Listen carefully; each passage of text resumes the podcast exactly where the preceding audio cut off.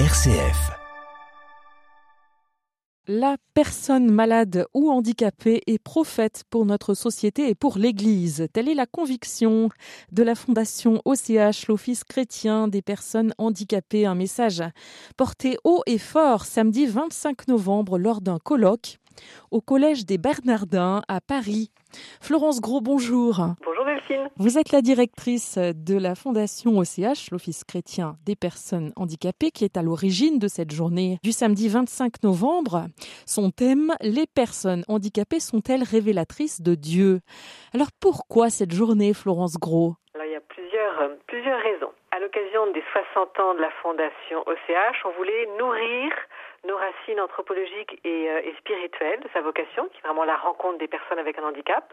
Pour ça, on a euh, créé euh, Ose la rencontre, comme vous le savez, pendant toute l'année, des jeunes avec un, handicap et des étudiants ou des jeunes professionnels ont pu se retrouver autour d'un rêve. Donc là, les jeunes ont pu faire cette, cette découverte peut-être et changer leur regard sur, sur le handicap. Et on voulait aller encore un peu plus loin avec ce colloque. C'était vraiment de dire, de mettre au cœur les personnes avec un handicap, au cœur de cette journée, et de dire, vous savez, elles ont vraiment quelque chose à nous dire pour la société et pour l'Église.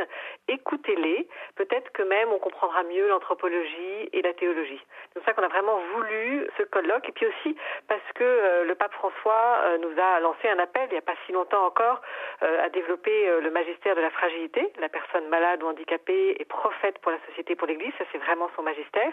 Alors, quel programme et quels intervenants le, programme, c'est euh, une journée euh, de 9h30 à 17h, faite à la fois euh, d'une table ronde le, le, matin autour de la question de la dépendance, et puis l'après-midi des ateliers, on va dire des ateliers, mais qui sont aussi en forme de table ronde en réalité, sur des thèmes comme le corps, comme le service en église, comme la vie familiale ou communautaire, qui est quand même traversée par le mystère pascal, ou comme la prière.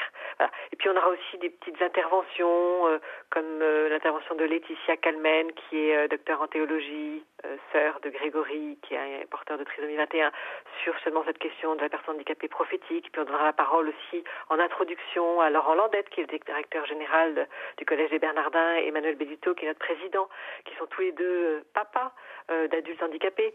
donc vraiment, on veut donner la parole à beaucoup, beaucoup de personnes, des personnes avec un handicap, des témoins, qui peuvent être euh, des témoins de personnes qui vivent en communauté ou euh, des témoins parents, et puis aussi des théologiens euh, qui vont venir un petit peu donner un éclairage, qui vont pouvoir relire un petit peu la vie des personnes avec un handicap autour de l'épaisseur de leur vie. Un dialogue entre toutes ces personnes pour réfléchir ensemble. On a envie aussi que les personnes qui participent puissent poser leurs questions, rencontrer, aller plus loin, s'interroger.